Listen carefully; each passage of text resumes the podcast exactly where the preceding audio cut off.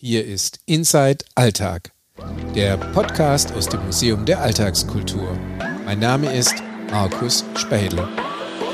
Als Leiter des Museums bin ich zusammen mit meinem Team immer auf der Suche danach, wie die großen Themen des Lebens unseren Alltag prägen. Willkommen im Alltag. In der ersten Staffel von Inside Alltag dreht sich alles um Erinnerungskultur. Anlass ist die Ausstellung Nebenan Auschwitz, die wir bis zum 8. Mai 2022 in unserem Museum präsentieren. Hier zeigen wir Fotografien, die den Alltag in den Orten rund um das ehemalige KZ Auschwitz einfangen. Grund genug, dass wir uns mit dem Umgang mit Erinnerung auseinandersetzen. In der dritten Folge ist Jörg Skribeleit zu Gast. Er leitet die Gedenkstätte KZ Flossenbürg in der Oberpfalz. In dieser Folge geht es um Cafés in Flossenbürg und Pscheschinka, die Frage, was unfertige Denkmäler sind und was Donald Trump mit Flossenbürg zu tun hat. Es freut mich, dass du heute hier bist, Jörg. Vor 26 Jahren, 1996, hast du dich jedoch auf den Weg nach Flossenbürg zu deiner neuen Stelle gemacht. Was hat dich dort erwartet? Ein leeres Büro im Rathaus von Flossenbürg, ein ehemaliges Konzentrationslager, das völlig überbaut war mit Wohnsiedlung, mit Gewerbebetrieb und einer kleinen Gedenkstätte, die tatsächlich auch so hieß, ohne KZ dran, eine kleine Gedenkstätte, die vor allem eine symbolische Kreuzweglandschaft war mit vielen nationalen Gedenktafeln und einem Friedhof. Und was hast du dir gedacht, was dein Auftrag ist? Was soll das werden? Hast du überhaupt vorstellen können, dass das daraus wird, was es heute ist? Nein, also wenn man sich das vorgestellt hätte, hätte man diese, diese Stelle nicht angetreten, äh, weil man sie sich nicht zugetraut hätte, weil diese Entwicklungsdynamik in keinster Weise vorstellbar war. Mein offizieller Auftrag war, ein Informationsbüro für die KZ-Gedenkstätte aufzubauen, ein Informationsbüro. Und Flossenbürg gilt ja als Prototyp des vergessenen Lagers, das zweite Lager in Bayern, Dachau, hat alles dominiert. Und es hieß immer, es sind ja keine Unterlagen mehr vorhanden und tragen Sie mal ein bisschen Material zusammen. Und ähm, das ist Ihr Auftrag für ein Jahr. Und was hätte, über was hätte das informieren sollen und vor allem wen informieren sollen? Na, es gab Besucher schon, auch in dieser parkähnlich gestalteten Gedenklandschaft. Hat natürlich mit Bonhoeffer auch zu tun. Wenig war von Flossenbürg bekannt. Dietrich Bonhoeffer, Wilhelm Canaris, Hans Oster, also Angehörige des 20. Juli, die kurz vor der Befreiung des Lagers in Flossenbürg noch exekutiert worden sind.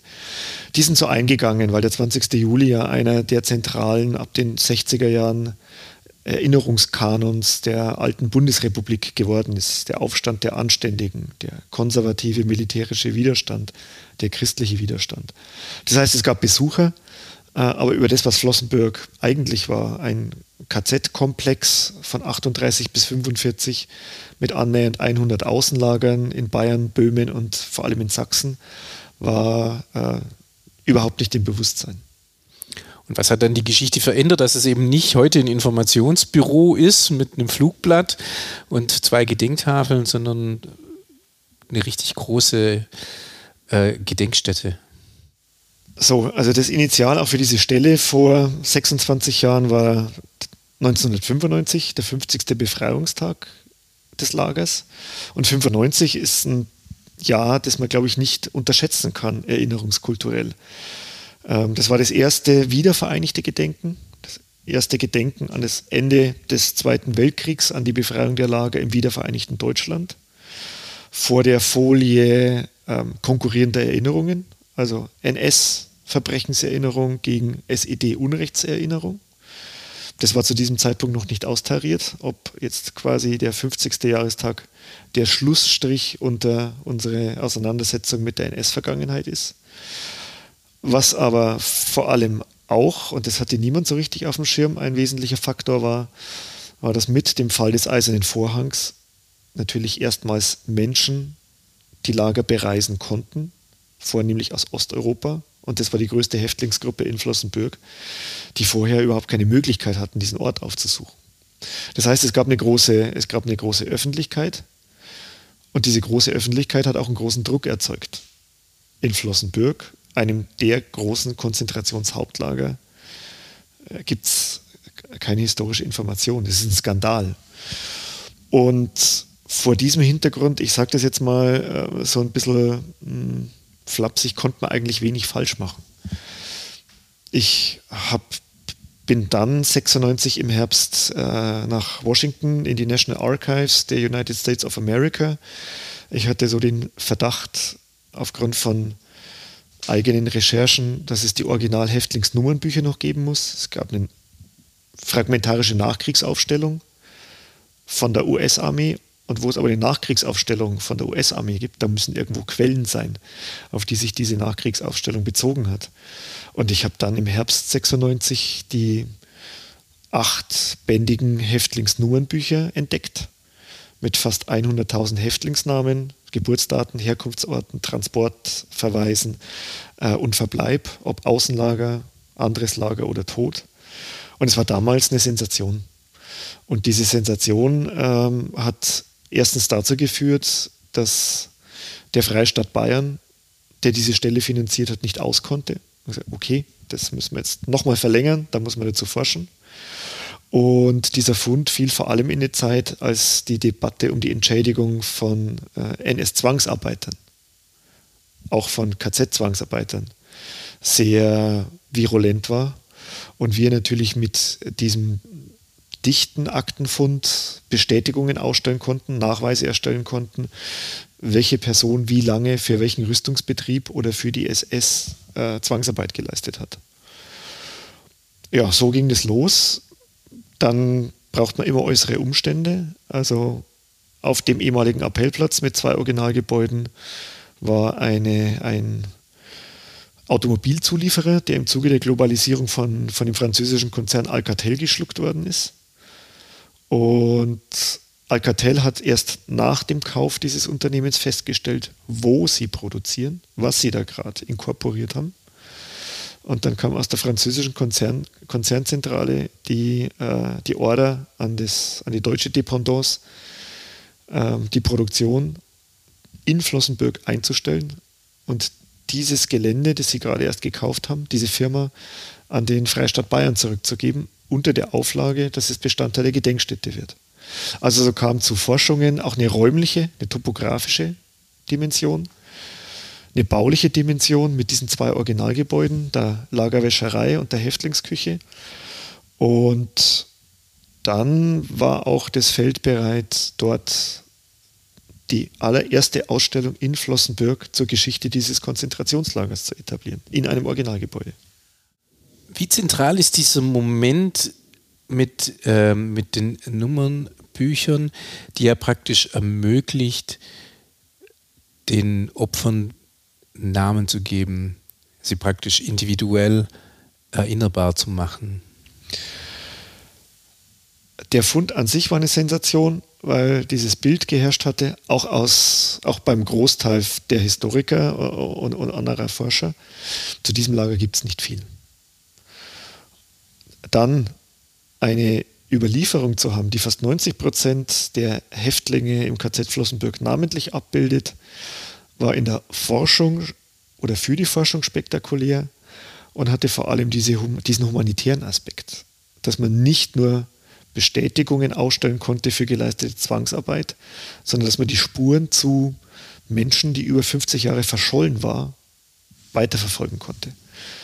Und ähm, wir haben ordnerweise, ordnerweise äh, Anfragen bekommen. Ähm, finden Sie eine Spur zu meinem Urgroßvater? Sie verliert sich irgendwie in Flossenbürg, haben überlebende polnische Mithäftlinge dann der, der, der Ehefrau erzählt. Ganz viele solche Anfragen, die, ja, wo man vorher keinen Adressaten hatte, wo stellt man, das, wo, wo stellt man diese Fragen hin? Und das heißt, dieser Aspekt auch der, des Humanitären, des solchen Orten wie ehemaligen Konzentrationslagern bis heute immer inhärent ist.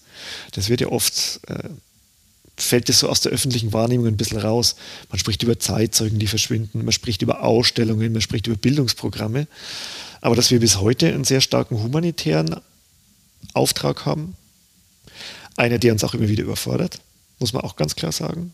Angehörige der dritten Generation, die kommen und wo du merkst, dass dieses, dieses Trauma sich bis heute eingeschrieben hat, dass Familiengeschichten, auch unausgesprochene Familiengeschichten, ähm, bis heute Nachkommen prägen. Das ist was, was in normalen Museen in der Form eher selten vorkommt. Mhm. Meine Frage zielt ja so ein bisschen in diese Richtung, dieses, gibt man den Menschen dadurch, dass sie wieder ihr, dass sie ihren Namen bekommen, dann eigentlich auch wieder was von ihrer Würde zurück? Das war damals definitiv so. Das ist heute auch noch zum größten Teil so. Wenngleich es natürlich auch eine Diskussion gibt und das ist abhängig von verfolgten Gruppen. Also wie geht man um mit den Namen von Menschen, die die Nazis als Behinderte, als Schwachsinnige, als lebensunwert definiert haben, die die Nazis als Asoziale definiert haben. Also darf man diese Namen auch veröffentlichen. Man darf die Namen veröffentlichen, aber vielleicht nicht den Haftgrund. Also da gibt es schon einen sehr starken, nicht nur einen humanitären, sondern auch so, eine, so einen Würdediskurs. Ich würde aber schon sagen, aus meiner praktischen Erfahrung, dass 95 Prozent äh, der Angehörigen und der Überlebenden es total elementar ist, diese Namen zu haben. Weil ein Name ist so, ist Individuum, ist Symbol, ist Repräsentanz, ist was Eigenes. Und deswegen sind diese Namen so fundamental in der Erinnerung an die Opfer des Nationalsozialismus. Jetzt hast du mit, diesem, mit diesen Büchern auf der einen Seite den Opfern wieder ihren Namen gegeben, aber auf der anderen Seite, wenn wir jetzt äh, zu den Menschen in Flossenbürg gehen, hast du dann tatsächlich eigentlich das äh, vergessene KZ äh, sozusagen dem Vergessen entrissen. Ja, und natürlich hätte sich der Ort Flossenbürg, und das, da ist Flossenbürg nur ein Beispiel für viele KZ-Orte, also die ja dieses Stigma nie, niemals loswerden. Und selbst wenn sie alle Relikte ausradieren, sind Flossenbürg oder Buchenwald oder andere, also vor allem die großen, die großen Lager, sind ja Symbolorte, also die in hunderten Museen auf der Welt vorkommen, die in tausenden von Familien drin sind. Und auch wenn es keine Gedenkstätte gäbe, kein Museum, kein Bildungsprogramm, würden Leute nach Flossenbürg fahren, weil das der Ort ist, wo sie irgendwelche Spuren ihrer Angehörigen vermuten. Das Dorf Flossenbürg ist aber ein normales Dorf. Also mit Einwohnern. Die gab es vor der Lagergründung, die gab es während des Bestehens des Lagers und die gab es danach.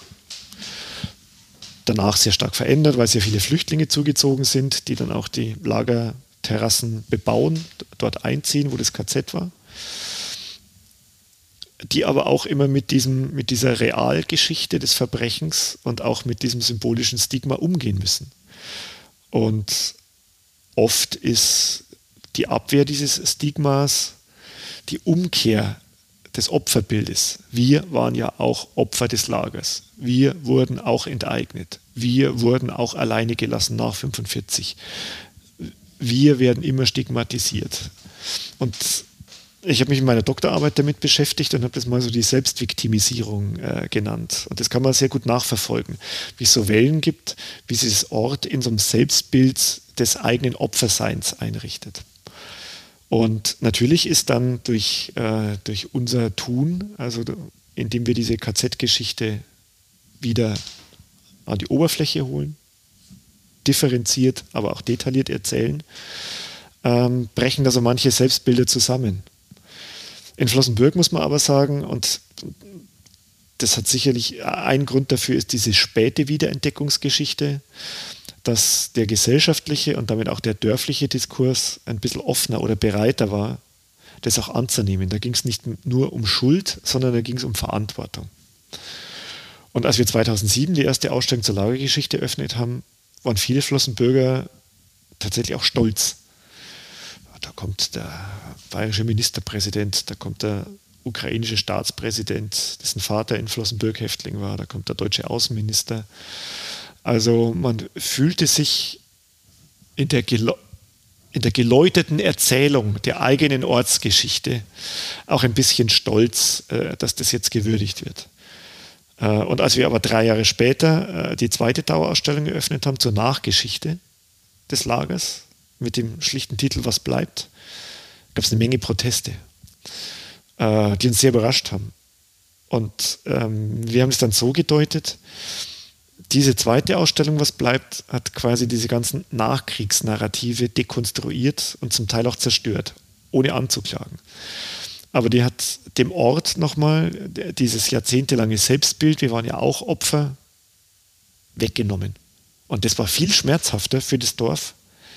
Also dieses, dieses nachträgliche Schönreden, dieses sich nachträglich selbst bemitleiden, als die reale KZ-Geschichte. Das ist spannend. Aber wie verhält sich jetzt insgesamt Flossenbürg zu, dem, zu der Gedenkstätte jetzt? Kleiner Ort, Gedenkstätte mit großem Zulauf, ist ja tatsächlich dadurch äh, auch wieder stärker auf der Landkarte verortet worden, wieder als KZ-Ort. Ähm, also das ist doch wahrscheinlich genauso schwierig, dann irgendwie zu sagen, ich komme aus Flossenbürg.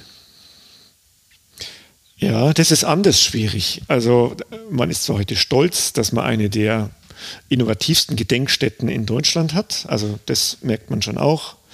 Und wir arbeiten auch sehr partizipativ. Wir haben ein Museumscafé eröffnet, das der Bevölkerung äh, zur Verfügung steht und wo die Bevölkerung nach ganz kurzen anfänglichen Hemmschwellen auch tatsächlich äh, das euphorisch annimmt. Es gibt Kaffeekränzchen mit Ortsbewohnerinnen. Äh, aber es ist natürlich eine Schwierigkeit, weil dieses Stigma, das man lange Zeit loswerden wollte, jetzt wieder reimplantiert worden ist. Und es schon auch Versuche gibt, äh, und die kann ich sogar nachvollziehen, äh, soziologisch, kulturwissenschaftlich, unschuldige Gegenidentitäten aufzubauen. Ah, wir sind ja auch eigentlich der Ort des Granits. Also so, wir haben ja eine mehrere hundert Jahre alte Granittradition. Ah, und wir sind ein Luftkurort, ein anerkannter. Und oh, bei uns äh, lebt ein, äh, ein nordischer Kombinierer, der Goldmedaillen bringt. Also es ist die Notwendigkeit da, immer auch Ersatz gegen äh, Identitäten zu diesem doch sehr dominierenden Bild des KZ-Ortes aufzubauen. Und das finde ich sogar nachvollziehbar. Ja, das ist ja dieses Thema einfach, dieses, äh, es muss ja irgendwie auch diesen normalen Alltag irgendwie genau. daneben gehen. Also äh, die Menschen, die dort wohnen, können ja jetzt auch nicht 24 Stunden am Tag sich äh, mit der KZ-Geschichte auseinandersetzen. Genauso wenig wie die, wie die Leute in Auschwitz, bei denen es in unserer Ausstellung geht. Deswegen hatte ich dich auch gebeten, ein Foto auszusuchen weil diese Fotos in der Ausstellung ja immer stark das verhandeln, wie funktioniert eigentlich der Alltag, wenn man direkt neben dieser Chiffre des Holocaust lebt. Und äh, du hast dir ein Bild ausgesucht. Ich würde dich bitten, das mal einmal zu beschreiben und den Hörern zu sagen, warum du gerade das ausgewählt hast. Ja, ich habe lange überlegt, ich war wirklich schwankend, ob ich nicht auch, und das finde ich sehr toll, es sind Bilder von, von jungen Menschen, also von jungen Oschwienschimerinnen äh, drin, die äh, einfach ganz unschuldige äh, Teenager und Kinder sind, die da einfach leben. Ähm, das finde ich ziemlich wunderbar, äh, habe mich dann mal für ein anderes entschieden äh, und zwar zeigt es im dominanten Bildvordergrund, es ist eigentlich ist eine Kaffeesituation. Also es ist wie so ein Bistro. Es sind drei, drei Bistrostühle und ein Kaffeehaustisch. Drauf steht Pfeffer und Salz. Ähm, es sind keine Menschen zu sehen und ähm, es ist ja wie so ein Imbiss. Und im Bildhintergrund, linker Hand, ganz klein, sieht man die Ikone von Auschwitz-Birkenau, das Lagertor, das jeder kennt. Ähm, das heißt, dieses Café ist in unmittelbarer Nähe des Lagereingangs zu Birkenau. In der Bildmitte sieht man aber noch was anderes. Also, und das dominiert auch in der Farbigkeit. Das sind zwei große gelbe Mülltonnen, ähm, die offensichtlich gebraucht werden in ihrer Größe, äh, weil, und das erklärt so dann ein bisschen das, äh, was man auch in, ja, was noch arrondiert ist. Scheinbar ist es eine Cafeteria an einem großen Busparkplatz. Und da steigen, da steigen Leute aus, die man nicht sieht. Das schwingt aber alles mit und die nehmen sich einen Kaffee und gehen dann äh, zu ihrer Tour nach, nach Birkenau und schmeißen zwischendrin ihre Plastikwasserflaschen da rein. Und äh, was man auch sieht, ist ein Hinweisschild auf äh, Touren, die man offensichtlich buchen kann, Bustouren nach, nach Monowitz und nach Buna. Ähm, das Gelände ist ja riesengroß in Auschwitz, das kann man sich nicht alles erlaufen und da gibt es dann scheinbar nochmal Shuttlebusse. Und dieses Plakat, das unmittelbar hinter diesen gelben Mülltonnen ist, ist in äh, blau-weiß gestreifter, also an die Häftlingskleidung angelehnter Optik. Und da ist eigentlich alles drin. Also das ist, äh, da ist so eine Spannung von Alltäglichkeit, da ist so eine Spannung von Ikone.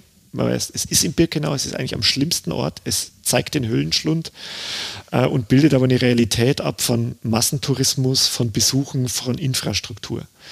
Und ähm, ja, das ist auch eine Realität im heutigen Oświęcim. Man besucht die Ikone, die Gedenkstätte Auschwitz braucht aber zwischendrin einen Kaffee, muss sein Plastik in der gelben Tonne loswerden und will nicht das ganze Gelände ablaufen. Deswegen braucht man noch einen Shuttlebus anderswohin. Das eigentlich, mag zynisch klingen, ist auf jeden Fall eine Irritation, bildet aber eine Realität ab.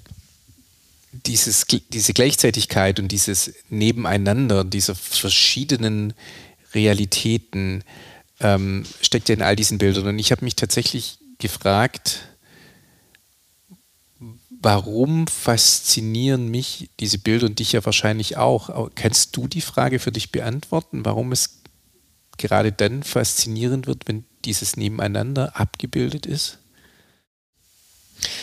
Es, glaube ich, so ungeschönt ist. Es ist so unromantisch und äh, so unempathisch erscheint. Dabei ist alle Empathie da drin, viel mehr als in irgendwelchen Sepia oder mit Weichzeichnen unterlegten Bildern des Lagertors oder so. Es macht einfach so Kontraste, so Realitätskontraste auf und macht deutlich, dass diese Orte, die wir besuchen, Symbole sind. Sie sind historische Relikte, sie sind aber auch Kulissen, Kulissen für Massentourismus Kulissen oder Elemente von Alltag der Bewohnerinnen und Bewohnern, die in der unmittelbaren Nähe von Auschwitz wohnen, die ihre Wäsche aufhängen müssen, die Kinder haben, die irgendwie in Sichtweite der historischen Zäune mit Plastikspielzeug spielen. Ähm, und das zeigt, glaube ich, diese, diese, diese Spannung, die da drin liegt, ist die des nicht vergangenen Alltags oder der alltäglichen Vergangenheit an einem der schrecklichsten Orte der Menschheit, die nicht in Aspik oder mit der Käseglocke memorialisiert worden sind, sondern die sich in einem realen Umfeld befinden, das mit diesen Orten, das diese Orte rahmt ein Framing des Alltags bildet und wo man aber sehr deutlich merkt, dass dieser Alltag, also so banal äh, die Motive auch sein mögen, auf den ersten Blick, alles andere als banal ist.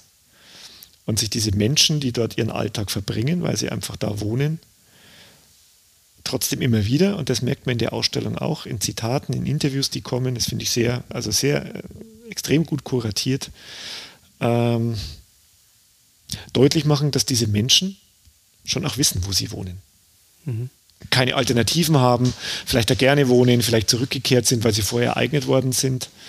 Ähm, aber denen bewusst ist, wo sie sind. Und die sich nicht jeden Tag daran erinnern können, wo sie sind, weil sie einen Alltag wollen. Ähm, und insofern ragt, äh, und das ist vielleicht gar nicht überinterpretiert, ragt natürlich Auschwitz nicht nur in den Alltag von Oświęcim hinein, ragt Flossenbürg nicht nur in den Alltag der Dorfbewohner hinein, sondern ragt diese Vergangenheit in den Alltag von uns allen hinein. Das drücken diese Bilder für mich aus. Welche Bedeutung haben eigentlich diese authentischen Orte für uns heute? Also ganz banal sind sie Verbrechensbeweise. Also sie sind die manifesten Zeugnisse, dass sich diese Geschichte ereignet hat, diese Verbrechensgeschichte, dieser Höllenschlund, diese tiefste Entwürdigung von Menschen. Dafür stehen diese Plätze als Namen, aber auch in ihrer Konkretion vor Ort. Und ich glaube, das ist auch ein Grund, warum Menschen aus unterschiedlichsten Gründen sie aufsuchen und besuchen. Um das Unfassbare irgendwie fassbar zu kriegen. Da gibt es ein sehr schönes Zitat ähm, von einer dieser, dieser ähm, ja, Fragen, die in dieser Ausstellung auch an die Besucherinnen gestellt werden. Also es werden ja vier Fragen gestellt. Eine ist, was äh, verbindest du mit Auschwitz? Und äh, da hat eine Besucherin, ich glaube es war eine Frau, draufgeschrieben, ähm, der immer wiederkehrende Versuch, das Unfassbare fassbar zu machen. Das bedeutet Auschwitz. Der immer wiederkehrende Versuch, das Unfassbare fassbar zu machen. Dafür stehen diese Orte. Begreifen zu wollen, was man eigentlich nicht begreifen kann. Was auch wir, die wir da arbeiten, die wir das professionell machen, oft nicht begreifen können. Wir arbeiten mit der Banalität von Akten. Wir arbeiten mit dem Überwältigenden von Schicksalen, äh, die uns von Angehörigen erzählt werden und die uns bewusst sind. Ähm, das sucht man an diesen Orten. Man sucht aber, glaube ich, auch an diesen Orten ähm, verschiedene Formen von Selbstvergewisserung. Und wir merken das sehr deutlich, also in Besuchskonjunkturen. Immer wenn es gesellschaftliche, politische, manchmal auch individuelle Krisen gibt, steigt das Besuchervolumen in Gedenkstätten. Ähm, so auch jetzt, also äh, wir sind einen Tag nach der Kriegserklärung an die Ukraine, nach dem Überfall auf die Ukraine. Ähm, ich war gestern noch in der Gedenkstätte in Flossenbürg, war voller Besucher, Schülergruppen, Bundeswehr in Ausbildung, äh, Bundespolizei, Azubis und es gab nur ein Thema in diesen Rundgängen, in diesen äh, Bildungsprogrammen. Und man versucht ein eigenes Wertebewusstsein, seine eigene Wertehaltung, sein eigenes demokratisches Bewusstsein, seine eigenen Unsicherheiten an solchen Orten auch immer zu justieren, und zwar vor dieser Negativfolie. Also man begibt sich hinab in diesen Abgrund, man begibt sich an den Rand des Höllenschlundes, um sich auch zu vergewissern, wenn wir nicht aufpassen oder wenn das so weitergeht, dann kann das auch zu sowas führen. Diese Geschichte ist passiert. Wir haben eine Verantwortung. Das klingt jetzt ein bisschen pathetisch, das klingt vielleicht leicht überinterpretiert, aber diese Konjunkturen sind so auffällig. Bei größeren politischen Krisen steigen die Besucherzahlen in Gedenkstätten an. Also sind Sie in dem Moment tatsächlich Orte der Selbstvergewisserung und der Selbstsicherung, dieses Verantwortung zu übernehmen und ähm, aufzupassen? So, so kann man es, glaube ich, sagen. Und ähm, sie sind insofern die, die, demokratischsten Orte, die man haben kann. Ähm, Leute gehen nicht in ein Museum der Demokratie, um äh, sich in solchen Krisen zu verständigen über den Wert von Demokratie, sondern sie gehen genau an das andere Ende. Also sie gehen an den Abgrund und sagen, wenn wir nicht aufpassen oder wir müssen das tun oder schaut so, was die Menschheit fähig ist oder Diktatoren oder wir als Deutsche oder was Antisemitismus macht oder Verschwörungsmythen. Man schärft, man schärft sein eigenes Bewusstsein an solchen Orten. Das ist ein ganz wesentlicher Wert von diesen Plätzen. Aber das sagt doch nicht nur was über den Wert dieser Plätze aus, sondern es sagt doch auch über eine zentrale Bedeutung von Erinnerungskultur was aus. Ja, genau. Und Erinnerungskultur ist ja auch so ein viel benutzter und so ein bisschen unscharfer Begriff. Ähm, und Erinnerungskultur ist ja nichts Statisches. Erinnerungskultur ist ja was sehr Dynamisches. Also natürlich sind äh, KZ-Gedenkstätten, so wie wir sie sehen, wie wir sie erleben, über ihre Angebote, sind ein, ein formulierter Bestandteil von Erinnerungskultur. Wir haben gerade an der Universität in Regensburg auch ein Zentrum äh, Erinnerungskultur gegründet, das zwei Säulen hat. Eine, die aus der Wissenschaft, aus der Forschung und Lehre kommt und eine, die sehr starkes Fundament äh, in der Gedenkstätte als einem Ort praktizierter Geschichte, reflektierten Machens äh, zu, zur Grundlage hat. Und was wir an diesem Zentrum Erinnerungskultur versuchen, ist, nicht nur am Beispiel von, von KZ-Gedenkstätten, sondern von Erinnerungskultur in einem größeren Kontext, äh, Erinnerungskultur ein bisschen zu, zu reflektieren, aufzulösen, also das Statische zu nehmen. Denn Und auch das kann man sehen äh, in, der jetzigen, in der jetzigen schrecklichen Situation in der, in der Ukraine, in der, in der Rede des äh, russischen Präsidenten. Geschichte wird als politische Waffe, als politisches Argument benutzt. Erinnerungskultur ist immer natürlich auch politisch geleitet. Auch bei uns, auch wenn es demokratisch geleitet ist. Äh, man muss auch immer ein bisschen dahinter blicken, so wie wir das vor Jahren schon gemacht haben mit unserer Ausstellung zur Erinnerungs- und Rezeptionsgeschichte an das KZ Flossenbürg. Was bleibt? Der Begriff und die Vorstellung von Erinnerung verändert sich und die Inhalte von Erinnerungskultur verändern sich. Es werden auch Fehlstellen reklamiert. Denken wir an die Debatte über Postkolonialismus, äh, über Straßennamen äh, und so weiter und so fort, über unbewusste, vergangene, wenig repräsentierte Erinnerungsbestandteile, nicht nur von Verbrechen, also das auch. Und Erinnerungskultur ist was Dynamisches, auch an einem Ort wie einer KZ-Gedenkstätte. Und deswegen versuchen wir, das mit einem universitären Background, äh, also auch in eine kritische wissenschaftliche Analyse einzubetten und das wieder rückzuspiegeln in ein reflektiertes Machen.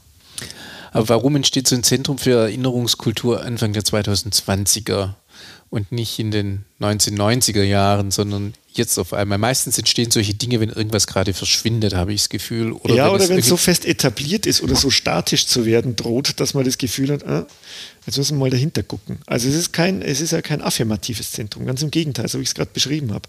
Es ist eins der, das den, den Begriff und die Vorstellung von Erinnerungskultur ein bisschen zerschüsseln will, ein bisschen hinterfragen will man kann durch quasi jede zweite große Kommune gehen. Überall gibt es Arbeitskreise, Stadtratsbeschlüsse, Erinnerungskultur. Es gibt den Arbeitskreis Erinnerungskultur XY. Ähm, es gibt äh, das Rahmenkonzept Erinnerungskultur der Stadt Z.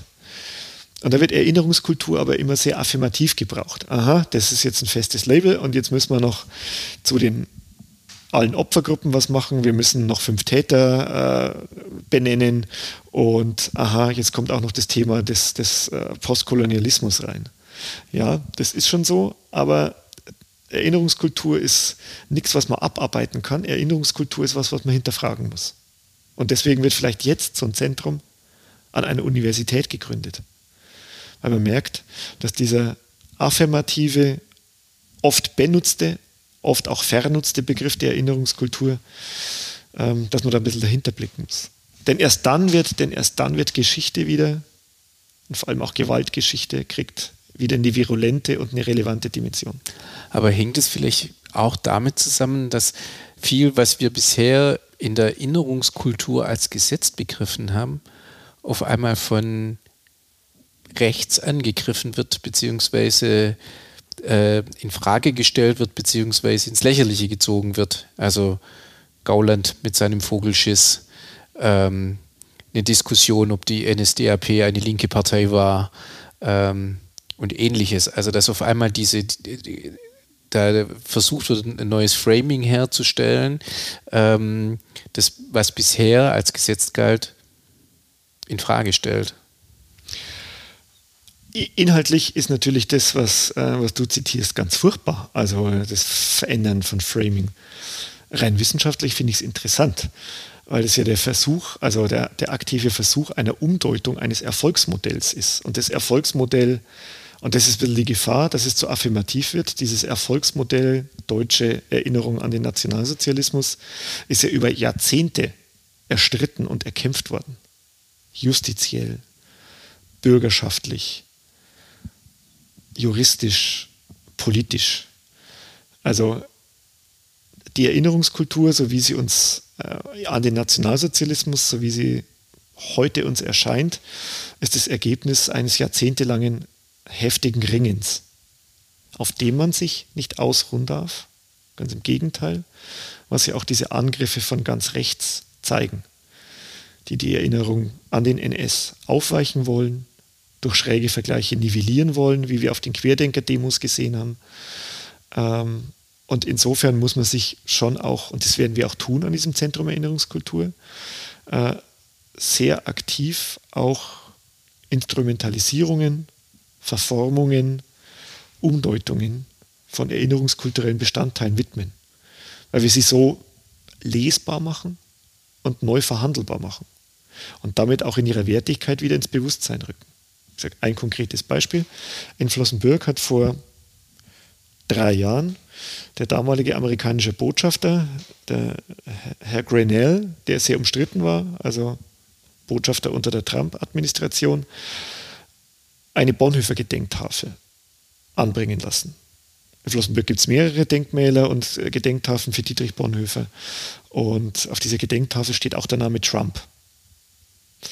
Und das war für viele, äh, es gab sogar eine, eine Klage vor dem Bayerischen Verwaltungsgerichtshof auf sofortige Abnahme dieser Tafel wegen Verbreitung von Nationalismus. Auf der Tafel stand nichts Falsches, aber ähm, es stand eben auch der Name Trump drauf. Und dass evangelikale Rechtspopulisten Bonhoeffer jetzt gebrauchen und sich ein Zeichen hinterlassen am Todesort von Dietrich Bonhoeffer, hat nochmal sehr, sehr deutlich gemacht, dass man sich in Deutschland, in evangelischen Kreisen, seit spätestens den 80er Jahren viel zu sehr auf einem scheinbar eingeschliffenen, unverrückbaren Bonhoeffer Bild ausgeruht hat. Der des Widerständlers, des Theologischen, äh, des Pazifisten. Und auf einmal kommt jemand her und deutet den um deutet seine Widerständigkeit aus evangelikaler Perspektive als Widerstand gegen gesellschaftliche Zustände, die man heute im, in der Political Correctness sieht. Und auf einmal gibt es Neujustierungen, Gegendeutungen und Abwehrkämpfe. Und insofern, ähm, ja, da bin ich erstens zutiefst Demokrat, zweitens äh, viel zu interessierter Kulturwissenschaftler, dass man äh, verhindern kann man sowieso nicht, dass man sehr aktiv mit auch rechter Instrumentalisierung und Relativierung arbeiten muss, weil sie auch wieder den eigenen Blick und damit auch wieder das eigene Wertegerüst äh, schärft. Aber es führt dann tatsächlich auch wieder zurück äh, ich habe im Vorfeld dazu relativ viel Aleida Assmann gelesen, ähm, die tatsächlich dann auch sagt, äh, Erinnerungsarbeit ist Arbeit an der Zukunft. Und das klingt ja bei mir über diesen Worten irgendwie durch, weil es ja praktisch durch die, Ver durch die Verhandlungen über das, wie die Vergangenheit interpretiert wird, ja eigentlich eher darum geht, wo stehen wir eigentlich heute und wie wollen wir eigentlich in Zukunft miteinander umgehen. Und das ist das Beste, was an solchen beschissenen Orten wie im ehemaligen Konzentrationslager passieren kann. Wenn wir uns nur zu Gedenktagen versammeln und unser Nie-Wieder-Mantra abfeiern, dann ist es eine zivilreligiöse Einübung und wo das hinführt, wissen wir sofort bei der realen Religion und wissen wir auch bei der Zivilreligion des Antifaschismus in der DDR. Das sind Worthülsen, das sind leere Phrasen, die mit nichts gefüllt werden. Wenn ich mich da immer nur rituell versuche selbst zu versichern, Rituale haben ihren Wert, das will ich gar nicht leugnen, sind auch notwendig, aber wenn es nur dabei bleibt, dann hat die Erinnerung an die Verbrechen des NS keine Relevanz. Und zum Glück, und das rede ich mir nicht schön, sondern es ist die reine Empirie, merken wir täglich an zum Ort wie einer KZ-Gedenkstätte genau das Gegenteil. Dass es virulent ist, dass es Relevanz hat für Angehörige in der dritten und vierten Generation, interessanterweise auch der Täter, die kommen, also Täterangehörige, die durch Erbschaften irgendwas entdecken, wo irgendein Bild dabei ist oder aus dem Fotoalbum was rausgerissen ist, wo Tabus spürbar sind, die man an so einem Ort wie einer KZ-Gedenkstätte erklärt haben will. Und man merkt es, wie ich vorhin erwähnt habe, an gesellschaftlichen Krisen, an gesellschaftlichen Verunsicherungen, wo man genau diese Orte aufsucht. Das merken wir und deswegen ist es eben kein zivilreligiöses Mantra, sondern sind eher Schärfungsinstitutionen, Zuspitzungsinstitutionen, Bewusstmachungsinstitutionen für wie wir leben wollen.